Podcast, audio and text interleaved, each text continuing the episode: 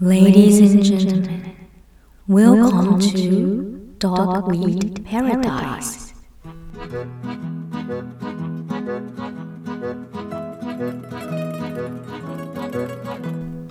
您正在收听的是《鸭草乐园》，我是浮游子，您的流浪好朋友。鸭草乐园是给不是在流浪，要不然就是在流浪的路上，还有流浪完的朋友一个休息的地方。文学艺术细说成长，生活杂谈，欢迎收听。鸭草乐园，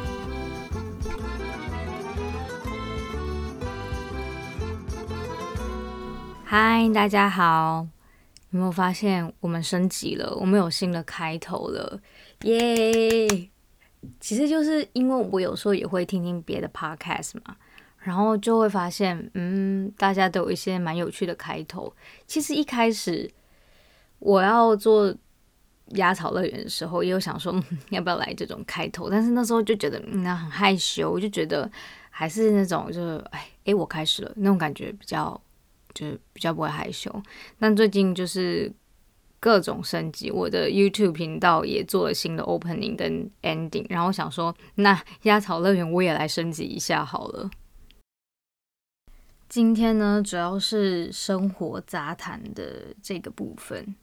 就我一开始应该会跟大家聊个十分钟左右，有关于真爱吗？因为我在我的笔记里面就只写几个 key word 而已，真爱，然后还有最近我老公他们家的猫咪走了，还有我不知道我对于比如说亲人的失丧，还有我观察我婆婆她很日式的这种。处理呀，还有，嗯，我不确定是不是很日式，或者是非常的浪漫这种感觉，我想跟大家分享。那如果听一听，听到比如说我在讲猫咪走的时候啊，婆婆怎么处理啊等等的时候，真的觉得哦不行不行，我不行，听不下去，那你可以快转，快转到大概十五分钟之后吧，我会跟大家分享，就是这也是我的。最近的生活心得啦，就除了我有在玩这个 podcast 以外，我有在玩 YouTube，都是从今年开始啦。然后我对于嗯要露脸，然后还有把自己的个人隐私或者是自己的名字啊等等给大众看，我还我蛮有障碍的。这个等一下也会跟大家说。好啦，那我们就。开始吧，也请大家来 IG 跟我讲一下，这个新的 opening 还行吗？会不会太给白？我好久没有自己一个人录 podcast 了，就是前几集好像都是有来宾嘛。然后上个礼拜，因为日本他们放 o b o n 就是他们的有点像是清明节的感觉，盂兰盆节啦。然后通常他们盂兰盆节都是会回乡省亲啊什么的，但是因为现在 corona，哎，等一下，就是日本这边都叫新冠肺炎 coronavirus，然后简称 corona。那日本奥运不是就刚结束吗？他们也是为了办这个奥运，我觉得牺牲蛮大的啦。就东京那个时候。单日哦，就四千多、五千多个人感染，哎，我觉得也是还蛮可怕的啦。然后我跟我老公现在还没有打疫苗。本来呢，我们现在住的这个城市也不叫城市啊，我们现在是住在群马的一个乡下。然后这个地方呢，本来是。八月上旬就可以预约了，但是我预约的时候呢，网站跟我们说，呃，现在十六岁到四十九岁之间，要到十月中旬才能预约。当时我心都凉一半了，我真的是很久没有回台湾呢。哦，我真的好想念我的猫。最近我老公他们家的老猫，十八岁的猫咪。走了，然后我跟那只猫也是很有感情，毕竟也认识了两年了嘛。当然，我老公他跟他妈妈还有爸爸更难过，但就是看到猫咪这样，就觉得哦，果然宠物就是嗯，时间真的很有限。那我们家的猫咪也迈入中年了嘛，就觉得啊，真的是一年半不见很伤诶，因为。就这一年半，他就已经不知道老了多少哦！天呐，想到就好难过，真的好想赶快回台湾。讲到猫咪，我真的就想到一件事情，就是真爱。就我之前呢，应该说是之前交的男朋友们，每次在做一些，比如说要不要迈到下一个阶段的时候，我就会面临一个，我会为他们放弃什么吗？然后我发现我不会耶。曾经有一个男朋友跟我说：“呃，如果我跟他结婚，但是因为我们的宗教信仰不同，这样子我会愿意为他做牺牲还是怎么样？”问我，我就跟他说：“不行，我的信仰这件事情，我是不会为他做牺牲的。”然后有另外一个男朋友是好像，呃，他妈妈有忧郁症还是躁郁症之类的吧。然后他就跟我说，如果我跟他结婚的话，嗯，我会就是这样，什么全心全意，什么为他家付出。哎，那个男朋友真的有问题啊，先不提他。嗯，然后就是反观了这么多前男友，就是真的是。哎，那个成语叫一毛不拔嘛，我真的是我觉得没有那么爱，真的是没有爱到就为他们做什么牺牲之类的。然后我想到我老公，看着他，我就想着，天哪，我为他放弃了什么？我为他放弃了台湾的大好江山，再度觉得自己像国民党老兵，台湾的好山好水，我的亲朋好友，我的猫，这全部就是。为了嫁给我老公，然后跟他一起生活在日本，这些就离我真的非常远哎。这种结婚的定居，跟以前比如说在国外求学，或者是在国外稍微工作一下，或者是我来日本稍微觉得啊，我让自己放个假那种感觉是不一样的。因为那个时候当学生都有寒暑假嘛，那就就回台湾一次，回去一个月两个月那种。都没问题。然后之前在日本，因为一边读语言学校嘛，就是就是也是放假放到爽爽的，而且台湾又这么近，随时想回去都可以回去。我真的是，我真的是没有想到就被卡在日本这边。由此可证，真爱就是你会为对方牺牲到什么程度，放弃到什么程度，就是真爱了。我觉得其实为对方放弃自己的东西就是牺牲吧，对吧？对吧？不知道大家会不会有这种感觉，就是好像有一件事情发生了，然后你跟别人讲了这件事情就成真了，就是它就是一个事实了。那好像还没有讲出来的时候，好像都还有可以改变的机会吗？打个比方好了，我跟我前男友分手的。当晚我就跟我妈讲说：“妈妈，我跟巴拉巴拉巴拉分手了。”然后我妈就很开心说：“哇，太好了，恭喜你什么的。”呃，挂号我才知道我妈有多不喜欢我前男友。然后因为我跟我前男友是和平分手嘛，所以后来可能聊天的时候，我有跟他讲到说：“哦，我跟我妈讲。”然后他当下就非常诧异的看着我说：“哈，你跟你妈讲就有一种感觉是。你跟你妈讲了，那我们两个就是一定是分手嘞，就是那种感觉。所以其实有很多我不想承认的事情，我好像偏向不想跟别人分享。比方说，我的外婆在去年圣诞节的时候走了，这件事情我只有跟我几个比较亲近的朋友啊，我好像有在 IG 的挚友文。发文而已，就是我觉得，如果这件事情我真的公诸于世，好像阿妈就真的真的走了，就那种感觉。然后这礼拜我老公他们家老猫礼拜一的时候走了。我婆婆礼拜天生日，然后那只猫礼拜一就走了。我一直觉得那只猫应该是在等婆婆生日完毕。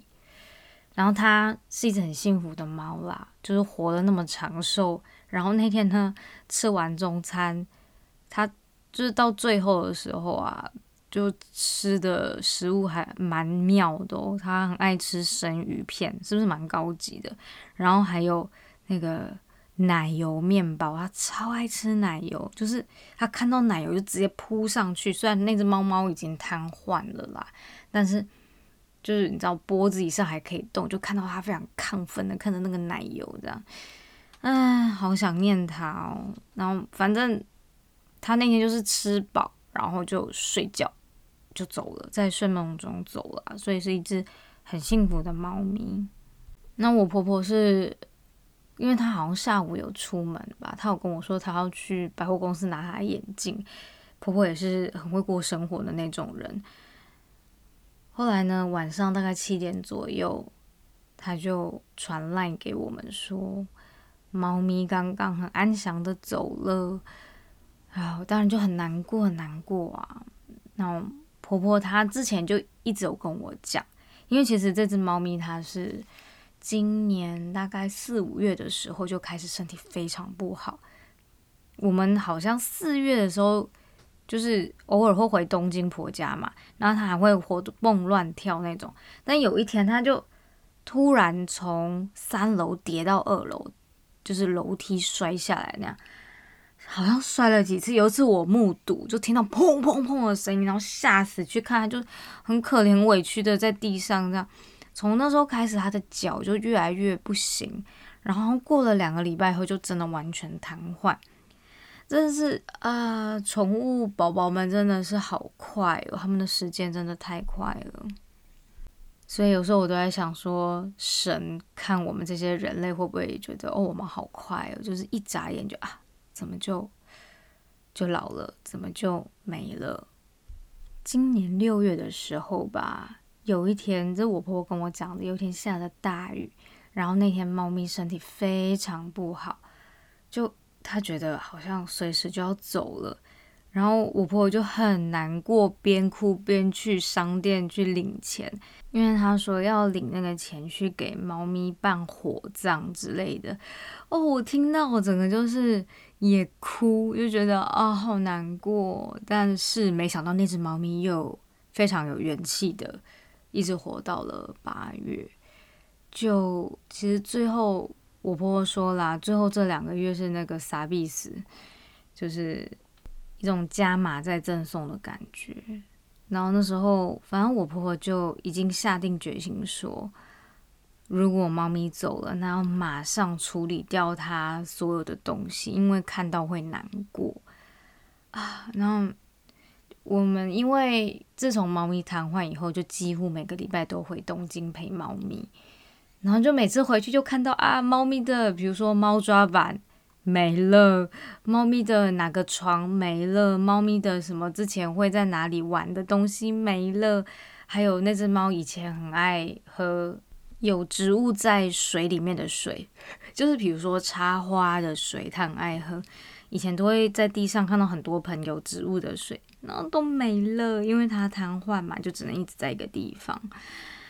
然后这礼拜我婆婆也是处理的蛮迅速的，第二天吧，因为猫咪是晚上走的，然后它因为在冰箱我放很多冰块，所以就嗯好难过，先把冰块放在猫咪身上这样，然后第二天中午左右有那个宠物葬仪社来。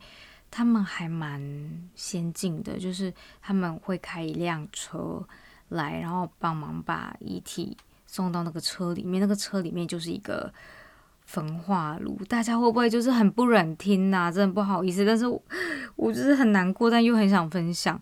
然后大概在家里等个四十分钟左右，他们就会从楼下的车子把那个捡骨吧那种仪式，然后就会把。骨灰放在一个盒子里面，然后用白色的布漂漂亮亮的包装，外面还会有那种很日式的结绳，送还给主人。我婆婆是很爱花的人，她自己种了很多花，然后有时候也会在家里插一些花。那那天猫咪走的时候，刚刚好我婆婆有公公送她的玫瑰花，在家里还有百合花，她就把花洒在猫咪的，就是睡着的那个篮子里面，就撒上去，然后还有放猫咪最爱的奶油面包啊。就有拍照给我们看，然后我那时候看到的时候，就会觉得，嗯，再次感到仪式的神圣还有重要性，是这样讲吗？神圣，那当下真的有那种很感动的感觉耶。然后看到我婆婆这样子放了花，还有放猫咪最爱的东西，这时候我就会觉得。这是一个生命在对另一个生命表达爱与敬意，还有怀念的这种行为，我真的觉得很感动。其实仪式伴随人类历史非常长的时间，从以前就有非常多的仪式，仪式跟宗教其实还蛮有相关性的。尤其是以前吧，古代任何国家都有那种祭天啊、祭祖啊，或者是新王要登基的时候，都有一些祭典啊，还有比如说讲比较残忍的，有一些献祭啊什么的。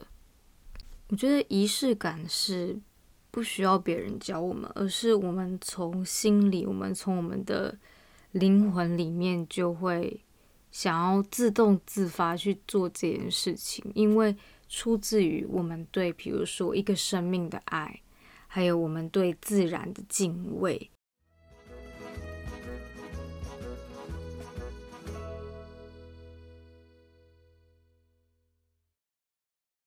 然后我现在想要来分享一下我在 YouTube 改名字这件事情的心得，好了。其实那时候开始玩 YouTube，我还蛮反抗的，在内心里面啦。虽然是我老公一直非常支持我、鼓励我，说：“哎，你可以玩呐。”但是我就是觉得，嗯，我不想要跟人家分享我的隐私，所以其实一开始我想到很多，呃，不会透露到隐私的玩法。但是后来呢，还是觉得，因为就是想当个。副业，闲暇之余来做的副业，所以当时就没有想说很认真的去经营啦。因为因为我跟我老公就很喜欢到处走走啊、玩玩啊、看看啊，就想说，嗯，那就拍一些 vlog 跟大家分享好了。然后一开始是觉得，嗯，那因为我们两个是异国婚姻嘛，那我们也常常会有一些文化冲击啊，所以就想说，那就名字叫为什么要这样好了，就因为。就是生活中很多为什么要这样？比如说我老公永远都不在我面前放屁，为什么要这样？诸如此类的。然后一开始呢，我也不会告诉大家我叫什么名字，我老公叫什么名字，就是用代号那种感觉。但是我发现很可爱的是，因为呢，我有让我妈妈知道我有这个频道，因为我我想说，我们拍的那么生活化，就是。很老少咸宜啊，尤其是很可以跟我的台湾亲人朋友分享我在这边的生活。然后我妈就很开心的，也跟她的一些阿姨朋友们介绍，应该说是我的阿姨朋友们啊。然后那些阿姨们就是从小会看我长大，然后有些阿姨就很可爱，他们在留言的时候就直呼我本名，所以我整个就知道，就直接啪康。我有一些朋友一开始就是对于我为什么不要让我自己的名字就是本名。让大家知道这件事情就是很疑问，因为其实我的本名是很有记忆点的名字，我想就趁机跟大家分享一下，也算是一种自我告诫嘛，我也不太确定。就是如果大家在之前我的 podcast 就在听的话，那应该知道我在美国那时候有一个黑暗期，然后那时候遇到一些。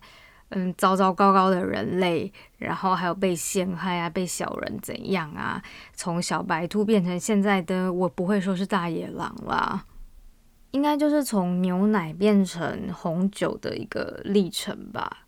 我在这里有点致敬一下那个想要变成芒果的奇异果的怪老师。那如果还没有听这一集，不知道我在讲谁的话，可以听前两集。哎，我觉得蛮好听的，蛮劲爆的，适合配瓜子。好，回来，其实我想讲的是，我觉得身为受害者，在这个世界上，常常好像没有被保护，而是反而在受害之后还要躲起来，不想要被看见。或者是要改头换面啊！我不是以前那个人，你认错了那种感觉，我就觉得很奇怪。然后结果我也变成这个样子，自己没遇到，真的都不会想象有这种情境。我之前有听过我其他朋友，比如说他受害了，然后他就是很变得很畏畏缩缩、唯唯诺诺，不敢被别人看见。现在我也懂了，就是。真的是不想被看到，哎，就尤其是不想被那些 jerk 混蛋们看到。就算我过得很好，我也不想被他们看到，因为我觉得我不想被他们看到关于我任何一丁点事情，就是真的到这种程度，所以才会想要隐姓埋名。所以要改名字这件事情对我来说也是还蛮煎熬的，但是我真的很不想要名不副实，真的真的对于创作很绑手绑脚。哦，我思考了很久，我可能有思考了一两个月吧。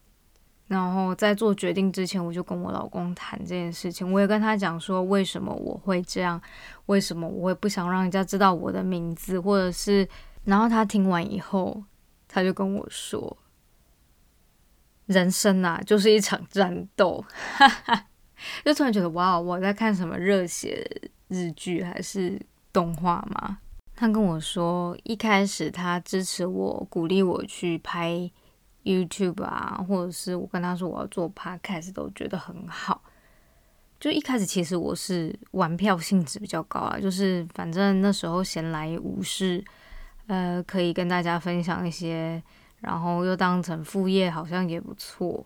但是越做越觉得，哎，好像有一些新方向，或者是我有一些想要改变的，就越来越认真。然后他就说，我很开心听到你开始认真想做这件事情了，因为认真才会造就成功。心灵鸡汤诶。然后继续心灵鸡汤，我说，其实，在做任何一件事情，都是一场战斗。就是要跟自己战斗，或者是要赢过别人，或者是想把这件事情做好，都是一场战斗。那如果不认真去面对这件事情的话，那基本上就是不太会成功了。哇！然后听到以后就觉得哇，也太鼓舞了吧！就觉得好，那我就来战胜自己好了，是不是还蛮励志的？我用比较动漫魂或者是中二魂的来解释一下好了，就是我本来呢要出去战斗了，但是我不想要让别人看到我的真面目，所以派了我的影武者，就是不用我的真名啦。就影武者出去以后呢，就发现好像也也没有多厉害，还不如自己来吧。所以其实如果真的要进入一场战斗的话，不要靠别人，真的只有自己战胜自己以后，才可以去战胜别人。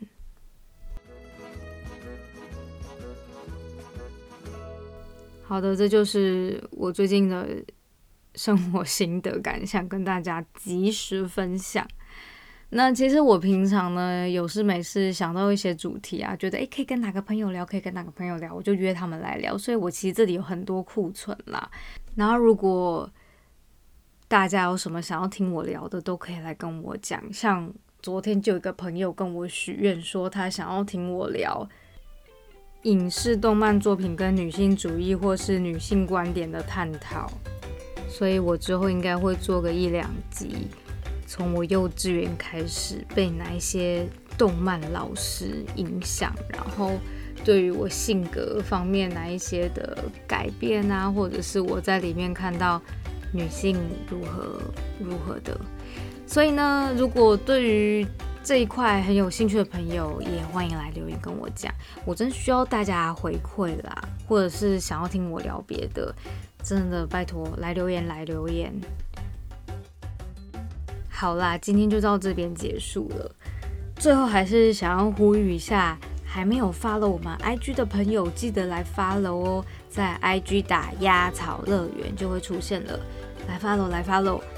真的是很需要大家的支持跟鼓励啦，尤其是像现在 YouTube 啊，或者是 Podcast 啊，就是如雨后春笋一样，一个一个冒出来，非常非常的多，功很超过球。虽然说小众做的很开心，但是还是需要大家鼓励。所以呢，就如果你在 Apple Podcast 听的话，记得给我五颗星，然后还没有 follow IG 的话。麻烦 follow 一下，谢谢谢谢，那我们就下下礼拜见喽，拜拜。